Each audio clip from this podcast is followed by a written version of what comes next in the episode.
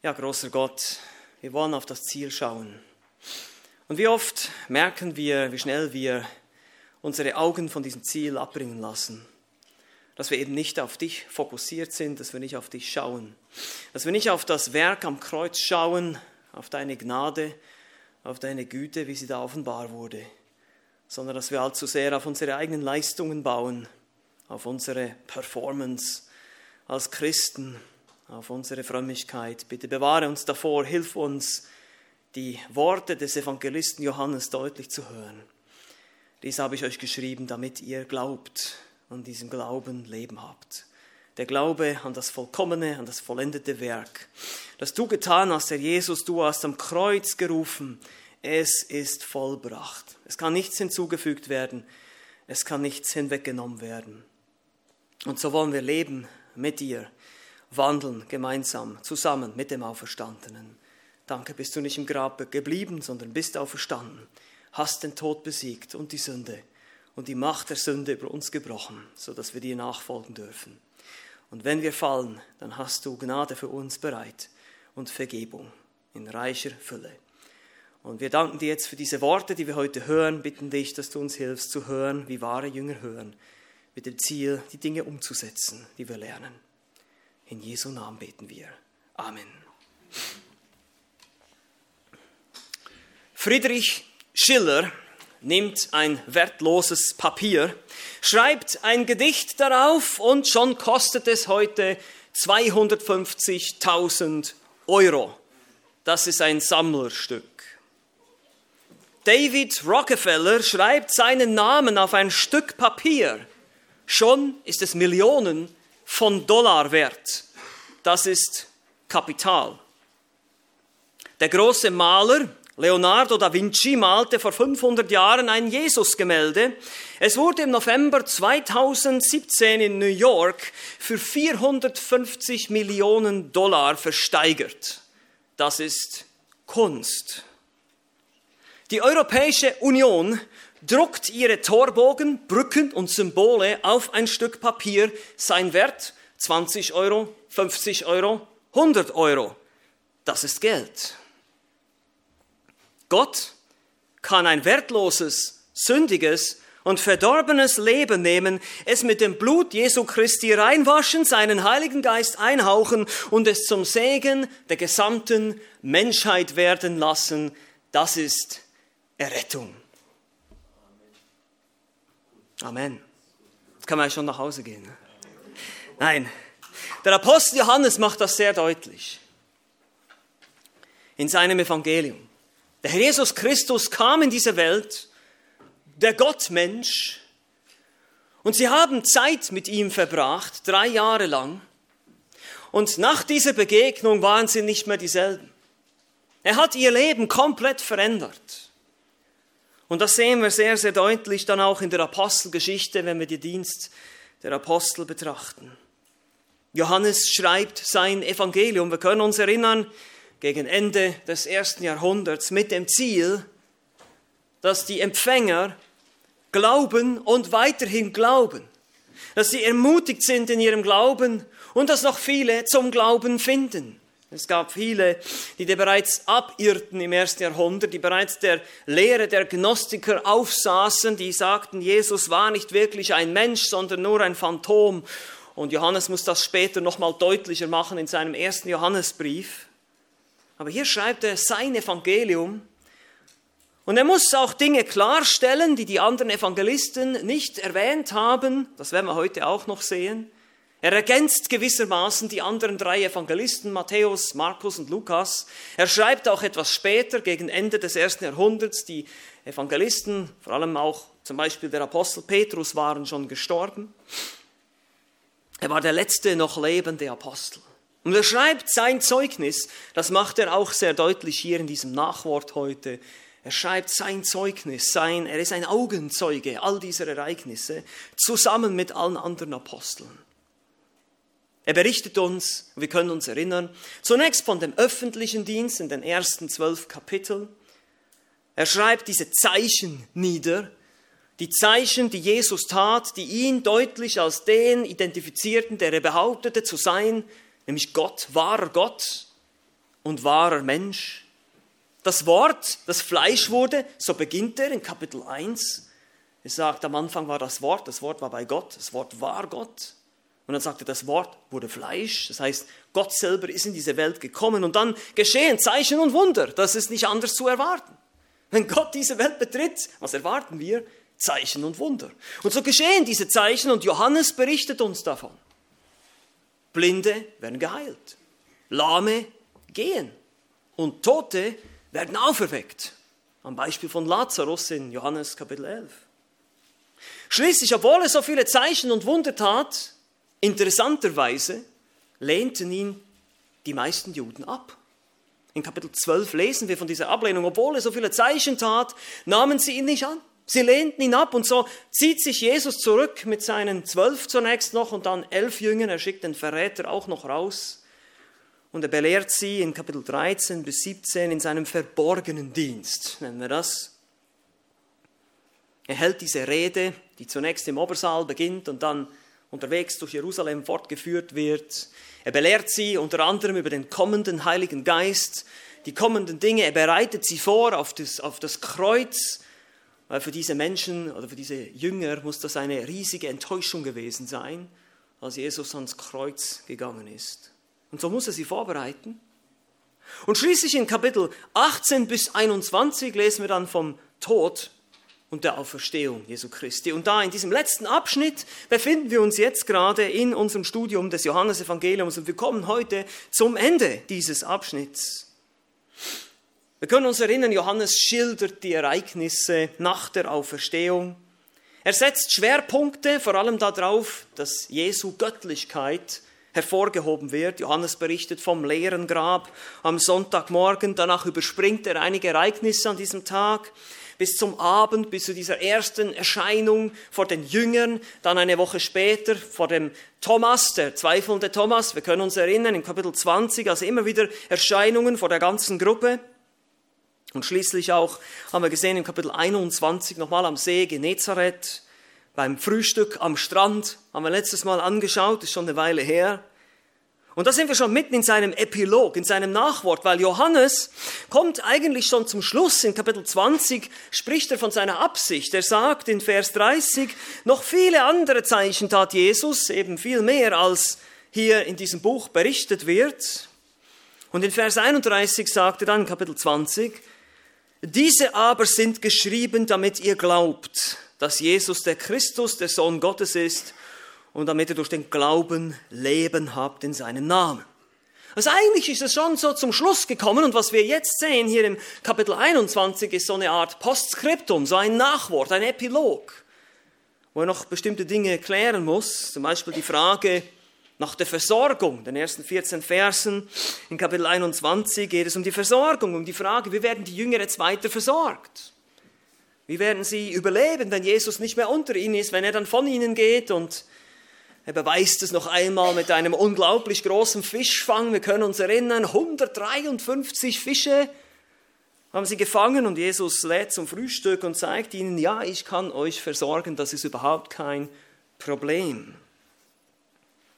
Und schließlich jetzt in diesem Abschnitt, den wir heute noch betrachten, Verse 15 bis 25, geht es um zwei Fragen, die Johannes noch beantwortet. Zwar die erste wäre, was ist mit Petrus?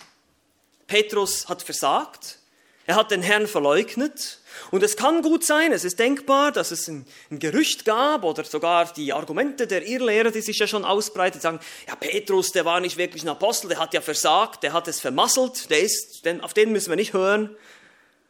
Und so zeigt Johannes uns, wie Petrus wiederhergestellt wird.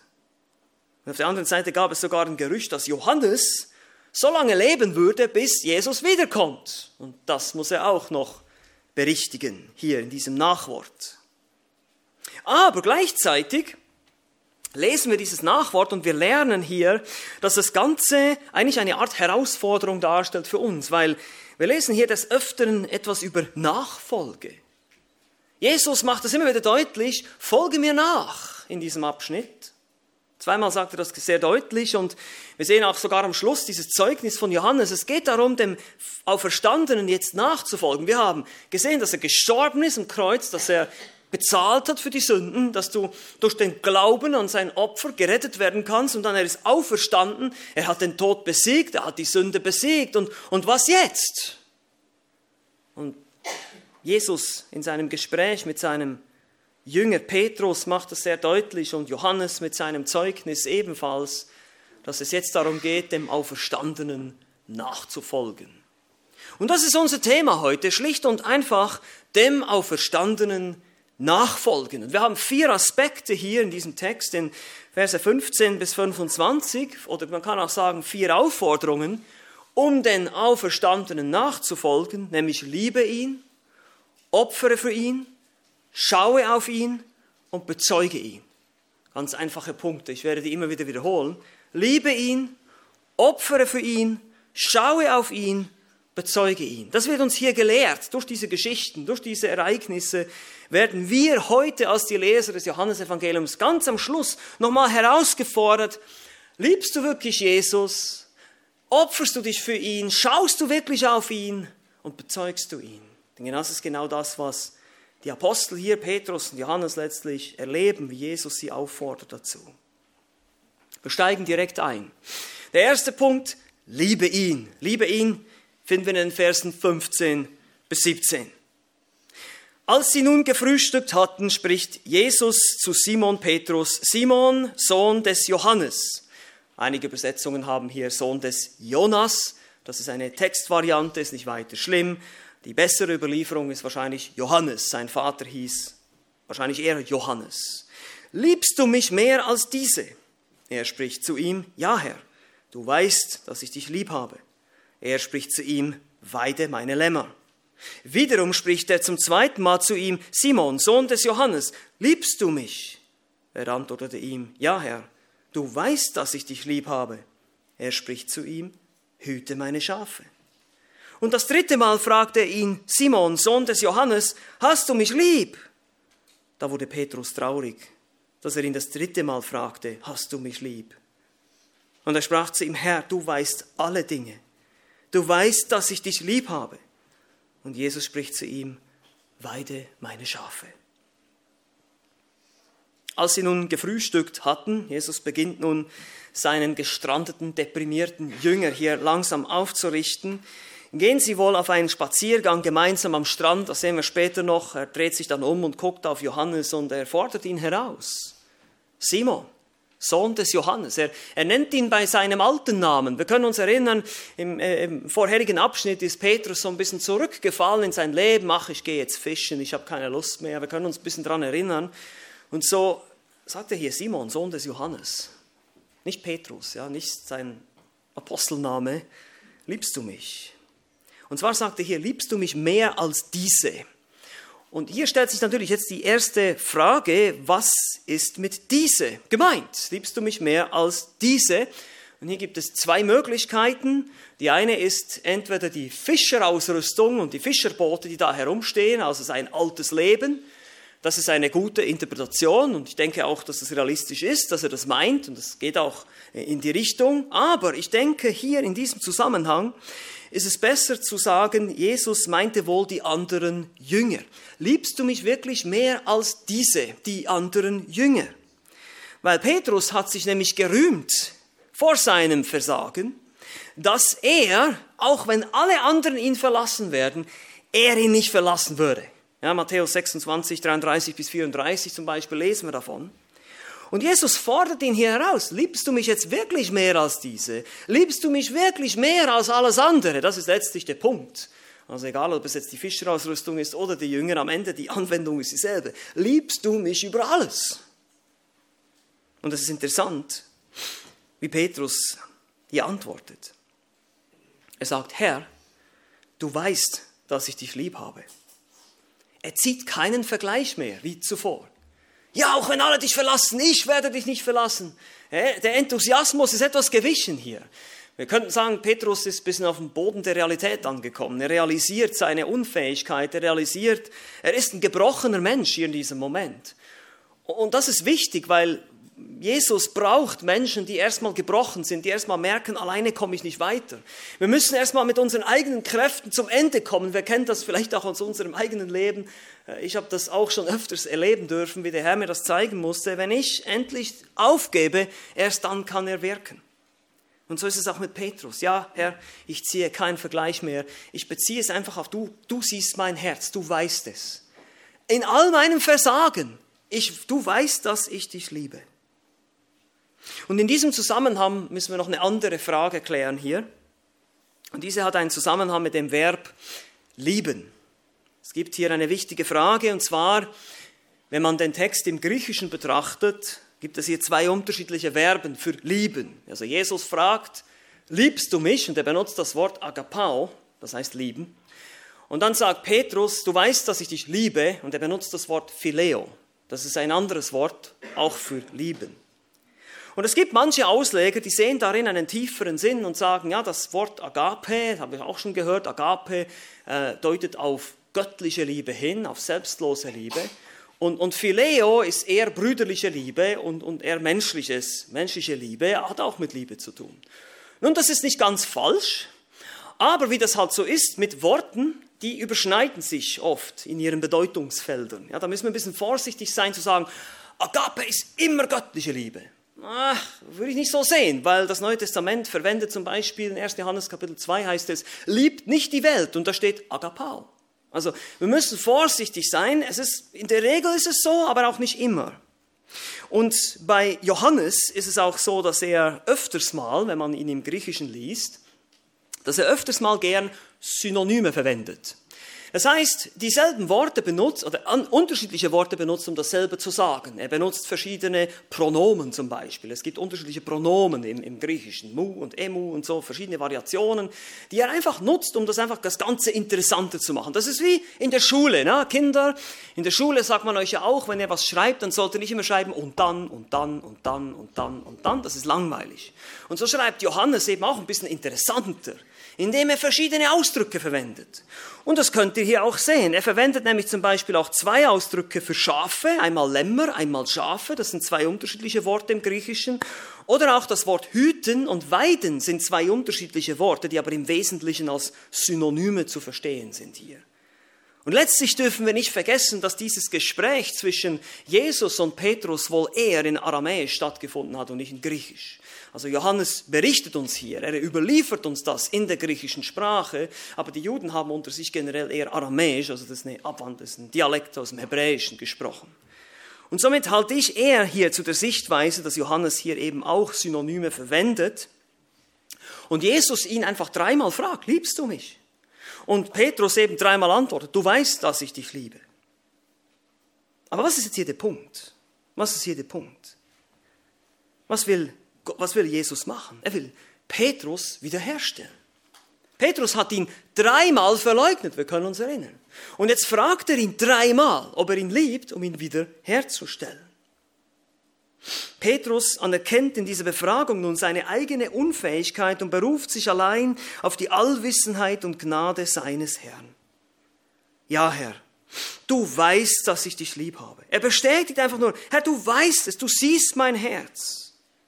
Und Jesus gibt ihm den klaren Auftrag, weide meine Lämmer.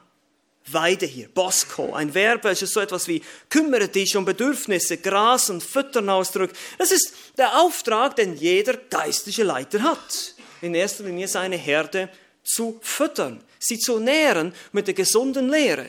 Davon lesen wir dann auch im ersten Petrusbrief, Kapitel 5, wie er dann darauf eingeht, wie die Hirten neben der Gemeinde vorstellen sollen und sie hüten sollen. Und dann beachte man hier vor allem auch, dass er zu Petrus sagt, nicht Petrus Lämmer, nicht deine Lämmer, Petrus, sondern meine Lämmer, sagt Jesus. Das sind nicht seine Lämmer, das sind nicht seine Schafe, sondern das sind immer noch das sind die Schafe des Herrn. Und das ist ganz wichtig auch für uns als Leiter von Gemeinden, das immer wieder im Hinterkopf zu haben, es sind nicht unsere Schafe hier, sondern die gehören dem Herrn Jesus. Wir sind nur Verwalter, wir sind nur Unterhirten als eure Pastoren, aber letztlich seid ihr Jesu Lämmer, Jesu Schafe. Und er hat uns nur quasi als Zwischenhirten dazwischen gesetzt, um euch sein Wort zu predigen, um euch mit seinem Wort zu hüten, um euch mit seinem Wort zu lehren und zu füttern. Aber letztlich, ultimativ ist es der Herr, der der Hirte ist. Und so fragt er ihn beim zweiten Mal und sagt ihm beim zweiten Mal dann, hüte meine Schafe. Eine etwas ähnliche Ausdrucksweise poimaino, ähnliches Verb wie Bosco, weiden, bewachen, hüten, ist ein Synonym hier. Und dann auch die Schafe, Brobaton, anderes Wort als Arnion, ist auch Schafe, Lämmer, es hat die gleiche Bedeutung.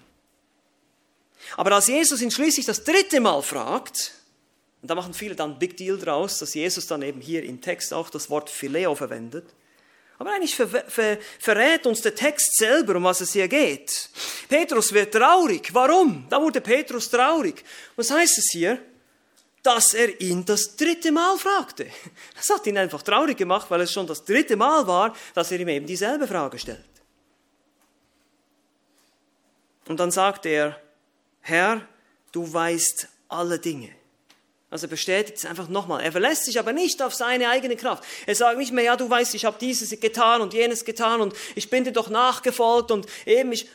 Nichts von dem sehen wir hier, was wir vorher gesehen haben bei Petrus. Immer wieder seine Fragen. Wie viel Mal muss ich ihm vergeben? Wir haben alles verlassen. Was, ist, was, was liegt da drin für uns? Nein, nein, nein, nein. Hier ist es einfach nur, du weißt alle Dinge. Du weißt, dass ich dich lieb habe. Und Jesus gibt ihm das zum dritten Mal den Auftrag, weide meine Schafe. Damit ist Petrus offiziell als Leiter wiederhergestellt in sein Amt. Vor den Ohren der anderen Jünger. Er hat seinen Meister dreimal verleugnet und er hat ihr dreimal bezeugt, dass er seinen Meister liebt über alles andere. Und das, meine Lieben, ist die Herausforderung für uns heute. Ein Christ lässt sich relativ einfach beschreiben.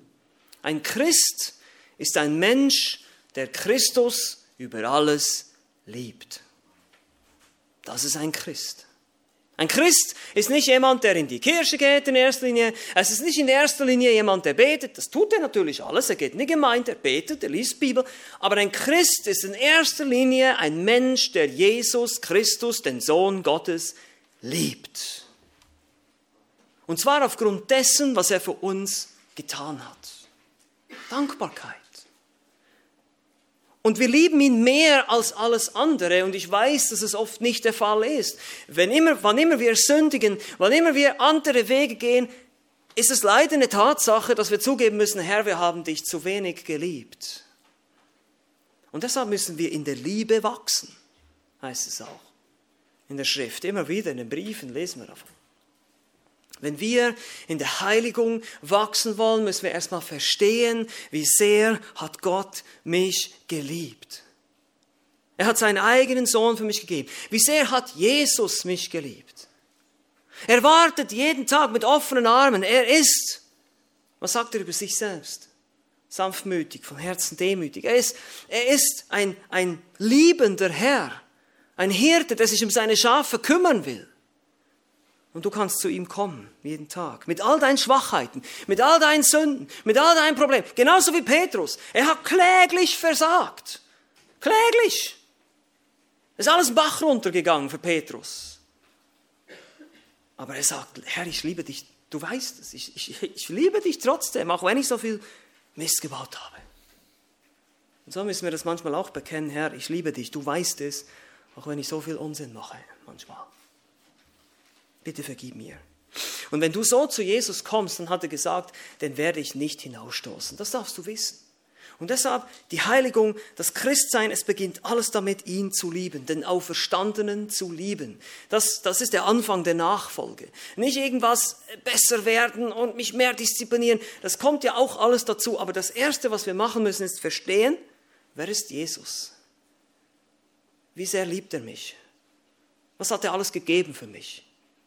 Und das lernen wir auch, wenn wir die Evangelien studieren sehen, wie Jesus mit seinen Jüngern umgeht. Wir haben das öfters gesehen jetzt im Johannesevangelium und ihr werdet es auch immer wieder sehen in anderen Evangelien. Deshalb, wir müssen ihn studieren, damit wir ihn lieben lernen, immer mehr. Und Jesus selbst sagte letztlich in Johannes 14, Vers 15, liebt ihr mich? so haltet meine Gebote. Wir werden seine Gebote halten, wenn wir ihn lieben. Das größte Gebot ist Gott lieben von ganzem Herzen, ganzer Seele, ganzer Kraft und dann den Nächsten wie dich selbst. Das ist genau das, was wir tun sollen. Das können wir aber nur tun, wenn wir Jesus wirklich lieben. Und was bedeutet das dann, dem Auferstandenen zu folgen? Einerseits liebe ihn. Und jetzt haben wir das zweite hier, opfere für ihn. Vers 18 und 19. Wahrlich, wahrlich, ich sage dir, als du jünger warst, Petrus spricht, äh, Jesus spricht immer noch mit Petrus hier. Wahrlich, wahrlich, ich sage dir, als du jünger warst, gürtetest du dich selbst und gingst, wohin du wolltest. Wenn du aber alt geworden bist, wirst du deine Hände ausstrecken und ein anderer wird dich gürten und führen, wohin du nicht willst. Dies aber sagte er, um anzudeuten, durch welchen Tod er Gott verherrlichen werde. Und nachdem er das gesagt hatte, spricht er zu ihm, folge mir nach. Und hier sehen wir jetzt schon diesen ersten Ausspruch, folge mir nach. Jesus prophezeit hier das Märtyrium von Petrus, dass er als Märtyrer sterben würde. Als du jünger warst, gürtetest du dich selbst und gingst, wohin du wolltest. Mit anderen Worten, du kleidetest dich, du hast selbst bestimmt, wohin du gehst. Aber wenn du alt geworden bist, wirst du deine Hände ausstrecken und ein anderer wird dich gürten und führen wohin du nicht willst. Und dieses Hände ausstrecken und Gürten deutet tatsächlich auf eine Kreuzigung hin. Vers 19 kommentiert der Autor Johannes selber hier noch dazu. Dies aber sagte er, um anzudeuten, durch welchen Tod er Gott verherrlichen werde. Tod. Insbesondere als Märtyrer. Märtyrer, das Wort Märtyrer bedeutet übrigens Zeuge. Er war ein Zeuge. Und er würde, er würde Jesus bezeugen, selbst unter Androhung der Todesstrafe, er würde bereit sein, in den Tod zu gehen und seinem Zeugnis nicht abzuschwören. Das ist, ein, das ist die Bedeutung von Märtyrer. Es ist nicht Niederlage, es ist Sieg für einen Christen. Was hat Paulus gesagt? Christus ist für mich das Leben und Sterben ein Gewinn. Philipper 1,21. Aber anhand dieser Aussage hier in Vers 19 im Johannesevangelium können wir auch sehen, dass zum Zeitpunkt, als Johannes schrieb, Petrus wohl bereits nicht mehr unter den Lebenden war. Aus der Tradition der Kirchengeschichte, zum Beispiel von Clemens, Eusebius und Tertullian, also von verschiedenen ähm, Kirchenvätern, erfahren wir, dass Petrus Jahre später in Rom unter Kaiser Nero gekreuzigt wurde. Einige umstrittene Quellen berichten sogar, dass er kopfüber gekreuzigt wurde, weil er nicht so sterben wollte wie sein Herr, aber das ist etwas umstritten. Er wurde vor allem einfach exekutiert, das wissen wir. Er wurde getötet, er lebte wohl nicht mehr zu dem Zeitpunkt, als Johannes schrieb. Und dann sagt Jesus hier noch in dieser Situation, im Schluss hier, und nachdem er das gesagt hatte, nachdem er ihm gesagt habe, ja, du wirst sterben, du wirst mich verherrlichen, du wirst mir Ehre geben, indem du den Märtyrertod stirbst, folge mir nach. Jesus ist ja auch gestorben. Ja, also du sollst genau diesen Weg gehen, den ich gegangen bin. Es ist eine der unangenehmsten Tatsachen, die Jesus immer und immer wieder gelehrt hatte während seines irdischen Dienstes dass jeder wahre Jünger Jesu, jeder wahre Nachfolger, jeder, der wirklich Jesus ernsthaft nachfolgt, den wird es etwas kosten.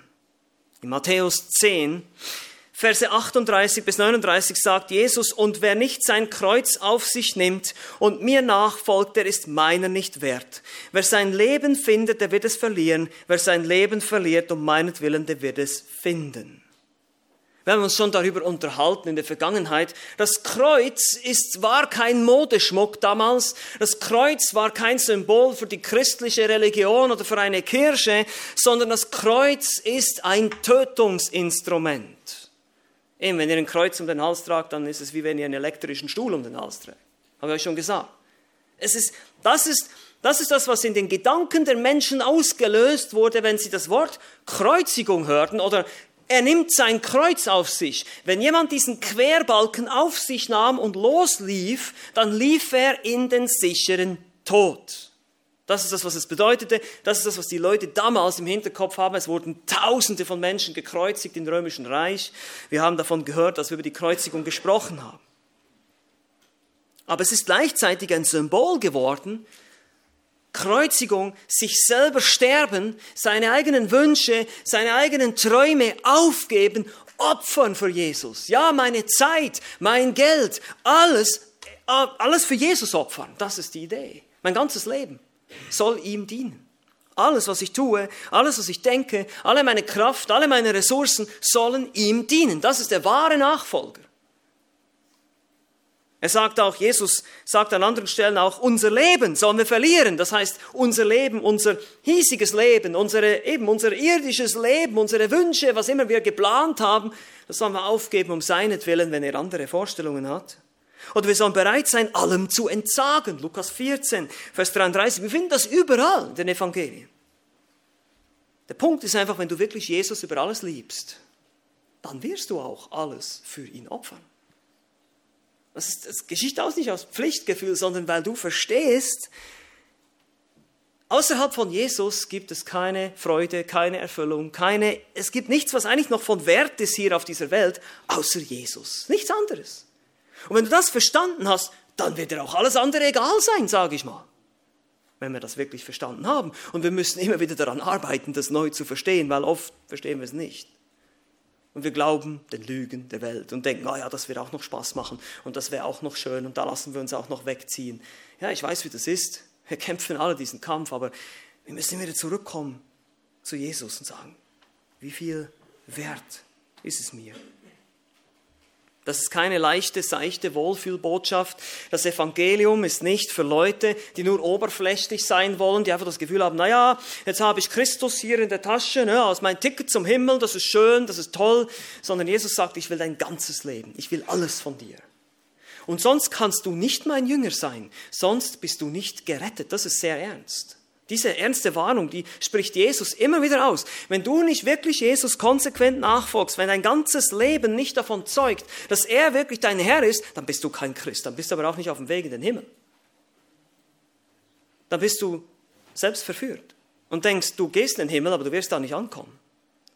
Das ist ganz wichtig zu verstehen, weil Jesus hat das immer wieder deutlich gemacht und er möchte, dass wir das verstehen. Bitte, bitte, versteht das. Es ist ernst. Wir sollen nicht damit herumspielen. Und wir sollen für ihn opfern. Ja gut, manchmal, manchmal fallen uns ja schon die kleinen Opfer schwer. Ne? Früh aufstehen und Bibel zu lesen. Oder pünktlich im Gottesdienst sein. Die kleineren Opfer, die fallen uns schon schwer. Ein bisschen Zeit zu opfern für ihn, ein bisschen Energie zu opfern für ihn. Lass uns mal bisschen Inventar halten und uns selber hinterfragen. Wie, und, und es geht alles auf die Frage zurück, liebe ich ihn? Deshalb hier, dem Auferstandenen nachfolgen. Liebe ihn. Und dann haben wir gesehen, opfere für ihn. Und jetzt haben wir drittens, wie machen wir denn das jetzt? Wie lernen wir ihn lieben? Wie, wie erkennen wir, dass wir alles für ihn aufgeben sollten? Schaue auf ihn. Das ist der dritte Punkt. Schaue auf ihn. Vers 20 bis 23. Es geht weiter hier in der Geschichte. Petrus aber wandte sich um. Wie schon gesagt, sie waren am Spazieren hier am See Genezareth. Petrus wandte sich um und sah den Jünger folgen, den Jesus liebte, der sich auch beim Abendmahl an seine Brust gelehnt und gefragt hatte, Herr, wer ist's, der dich verrät? Also Johannes. Als Petrus diesen sah, spricht er zu Jesus, Herr, was ist aber mit diesem? Jesus spricht zu ihm, wenn ich will, dass er bleibe, bis ich komme, was geht es dich an? Folge du mir nach. Daher kam nun dieses Wort auf unter den Brüdern, dieser Jünger stirbt nicht. Und doch hat Jesus nicht zu ihm gesagt, er sterbe nicht, sondern wenn ich will, dass er bleibe, bis ich komme, was geht es dich an? Das ist übrigens ein guter Hinweis, dass wir immer genau lesen sollten, ja, was, was Jesus wirklich gesagt hat und was er nicht gesagt hat. Weil hier, haben wir schon, oder, ja, hier sehen wir schon das erste Missverständnis. Ja, also er hat was gesagt und dann haben sie es schon komplett falsch verstanden. Aber was wir hier sehen ist, nicht jedem Christ blüht dasselbe Schicksal. Ja, wir sehen das ganz deutlich. Nicht jeder hat dieselben Aufgaben. Nicht jeder hat dieselben Dienste. Nicht jeder hat dieselben Gaben. Petrus wandte sich um und sah Johannes. Und er sagt, Herr, was ist mit diesem? Nun, hier gibt es auch verschiedene Meinungen unter den Gelehrten. Die einen sagen, äh, es ist wahrscheinlich aus Sorge um seinen Freund und das ist sehr wohl möglich. Ich meine, die Petrus und Johannes waren drei Jahre miteinander unterwegs, sie waren befreundet, die haben sich kennengelernt und, und schätzen gelernt sicherlich. Aber hier ist es vielleicht auch ein bisschen, so wie wir Petrus kennen, eher so dieses, was mit diesem? Was ist mit ihm? Bin ich der einzige Märtyrer? Ich meine, Jesus hat ihm gerade offenbart, du wirst sterben für mich. Und dann guckt er sich um und denkt, ah, was ist eigentlich mit Johannes? Und vielleicht könnt ihr euch auch noch erinnern, in Kapitel 19, Johannes war der Einzige, der noch beim Kreuz stand, mit den Frauen. Ja, bin ich der Einzige, der hier vermasseln wird? So wie ich bereits vermasselt habe, kommt er wieder davon. Da schafft er es wieder treu zu sein und ich nicht. Vielleicht waren es solche Motive, wir wissen es nicht ganz genau. Aber die Antwort, die Jesus gibt, die wird deutlich.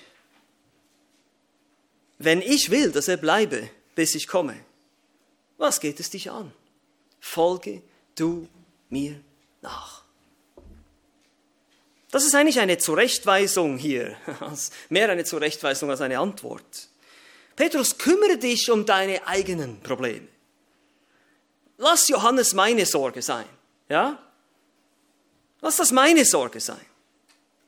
Du willst Dinge wissen, die dich nichts angehen. Konzentriere du dich, mir nachzufolgen. Konzentriere dich auf mich. Das ist seine Antwort hier. Vers 23 kommentiert Johannes dann einmal mehr als Autor hier, daher kam nun dieses Wort auf unter den Brüdern, dieser Jünger stirbt nicht. Obwohl er gesagt hat, wenn ich will, dass er bleibe, bis ich komme, was geht es dich an? Also er klärt hier dieses Missverständnis auf. Und doch hat Jesus nicht zu ihm gesagt, er sterbe nicht, sondern nur, wenn ich will, dass er bleibe, bis ich komme, was geht, das geht es dich an? Aber wir lernen hier eine wichtige Lektion aus diesem Abschnitt. Es ist wie der Mann, der von einem hölzernen Pfeil mit einer Vogelfeder getroffen wird, der vergiftet ist. Und er fängt dann darüber nachzudenken, ah, von welchem Vogel kommt wohl diese Feder und was für ein Holz haben die verwendet, um diesen Pfeil herzustellen. Anstatt dass er sich Gedanken macht über das Gift und dass er irgendwas dagegen unternehmen sollte, vielleicht ins Krankenhaus gehen, wenn es denn nicht schon zu spät ist. Das heißt, wir konzentrieren uns manchmal auf Fragen, die irrelevant sind und verpassen dabei, uns auf Christus zu fokussieren. Das können wir Christen auch tun, ist es nicht so? Wir wollen Antworten auf spekulative Fragen über Symbolik, vielleicht einer bestimmten Bibelstelle, Endzeitfragen, Details des Ratschlusses Gottes wissen. Was könnten wir das wissen? Heute wird ja jeder Kanonenschlag in Israel wieder prophetisch gedeutet. Da müssen wir auch vorsichtig sein mit diesen Dingen.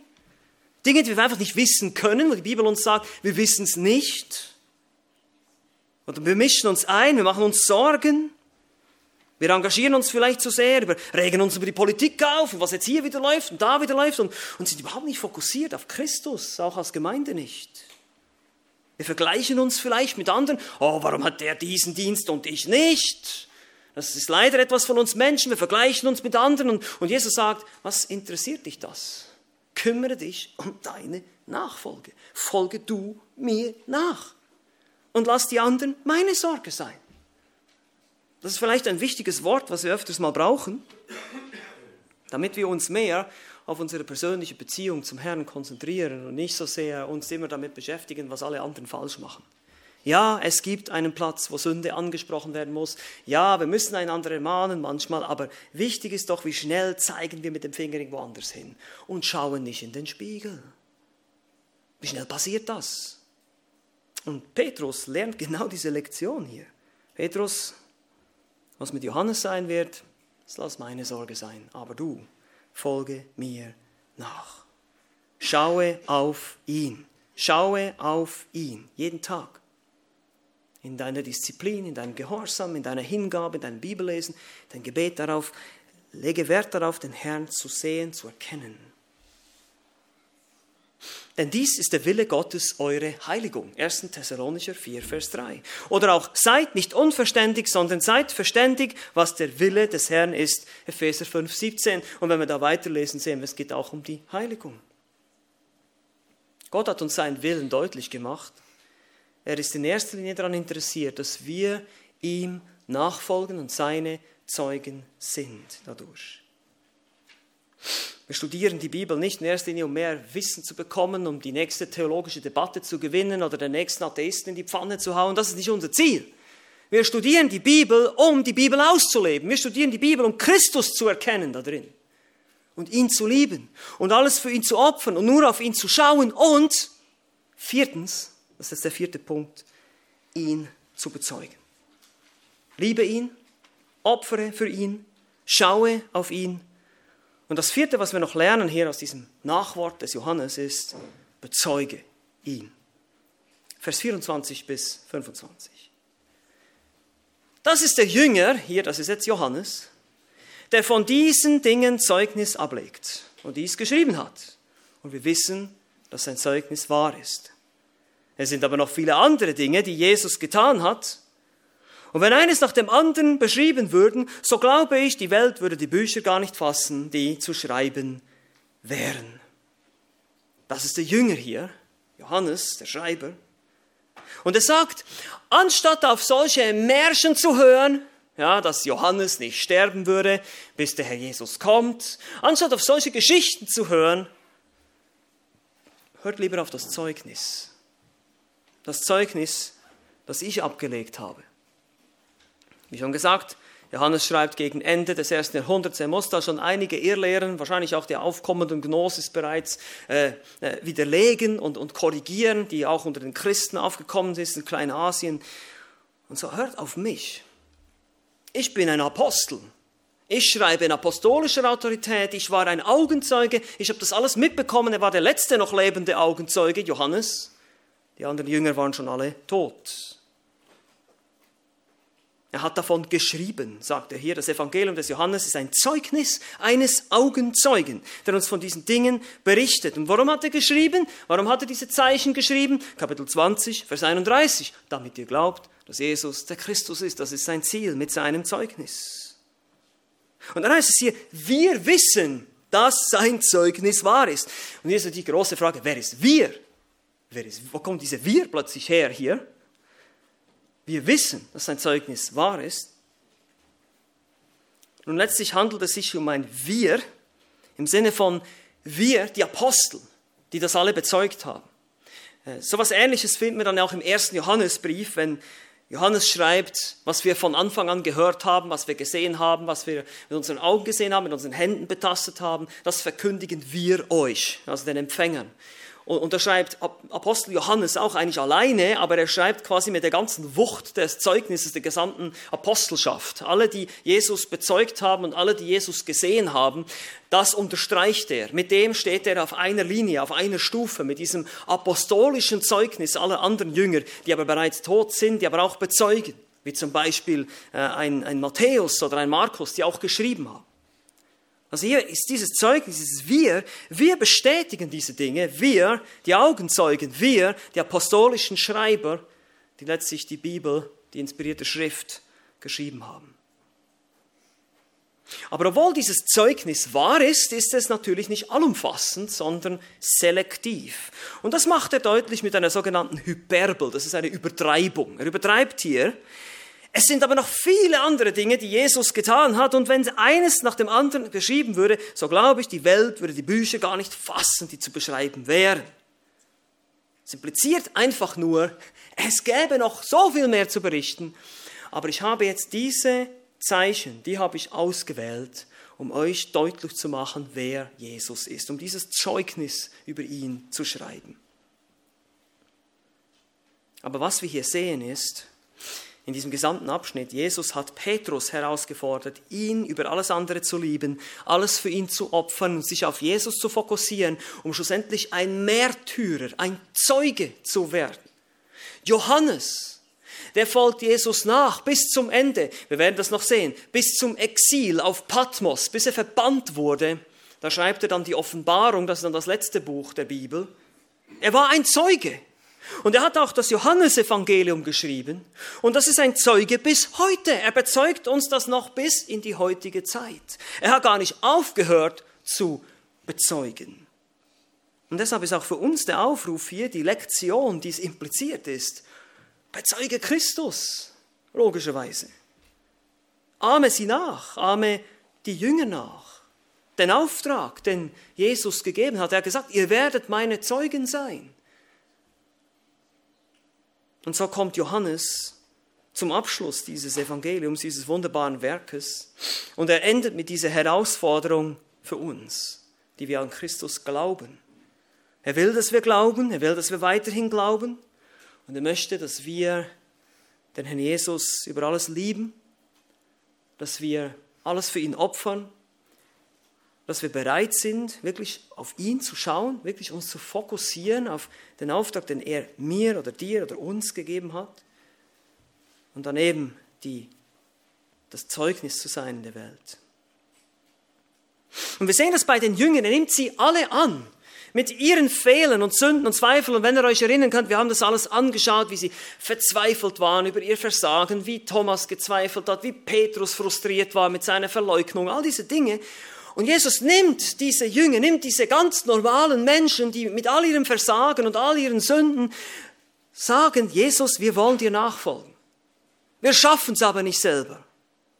Und so nimmt er diese Menschen wie das Gemälde, welches erst den Wert hat, weil es von Da Vinci stammt oder das Wertpapier von Rockefeller unterschrieben oder die Euronote, die gedruckt wurde, so werden diese Leben von diesen schwachen Sündern zu riesig, zu einem riesigen Segen für den Rest der Welt. Davon lesen wir dann in der Apostelgeschichte und die gesamte Kirchengeschichte hindurch. Warum? Warum, was sind die Merkmale dieser Menschen, die wirklich für Christus viel erreicht haben, die viel getan haben für das Reich Gottes in der Kirchengeschichte? Es sind genau Leute, die erstens Jesus über alles lieben, zweitens bereit waren, alles für ihn zu opfern, drittens wirklich fokussiert zu sein auf ihn und ihn wirklich bezeugt haben, koste es, was es wolle. Und so beten wir heute und bete ich, dass wir auch solche Menschen sein können zu seiner Ehre. Amen. Amen. Lasst uns noch gemeinsam beten.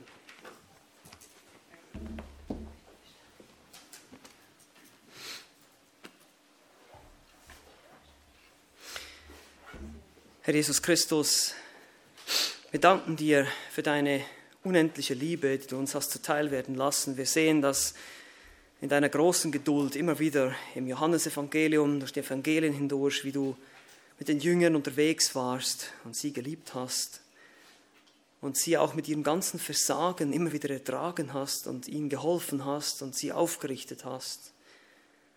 Und da erkennen wir auch uns selbst in diesem ganzen Bild. Bitte hilf uns, dich so zu lieben, dass wir dich über alles lieben, dass wir bereit sind, wirklich zu opfern, wirklich unsere Zeit, unsere Kraft, unser Leben zu geben für diese höhere Sache, die du angefangen hast, die Gemeinde, die du baust auf dieser Welt. Dass wir unsere Zeit nicht vergeuden mit so vielen Sachen, die in der Welt sind, Dinge, mit denen wir uns beschäftigen können, ablenken können. Hilf uns wirklich fokussiert zu sein und wirklich auf dich zu schauen. Und hilf uns letztlich, dich zu bezeugen, dass wir deine Zeugen sind in der Welt. Gib uns Kraft und Gnade und Gelingen dazu, jedem Einzelnen von uns. Zu deiner Ehre, zu deinem Lob. Amen.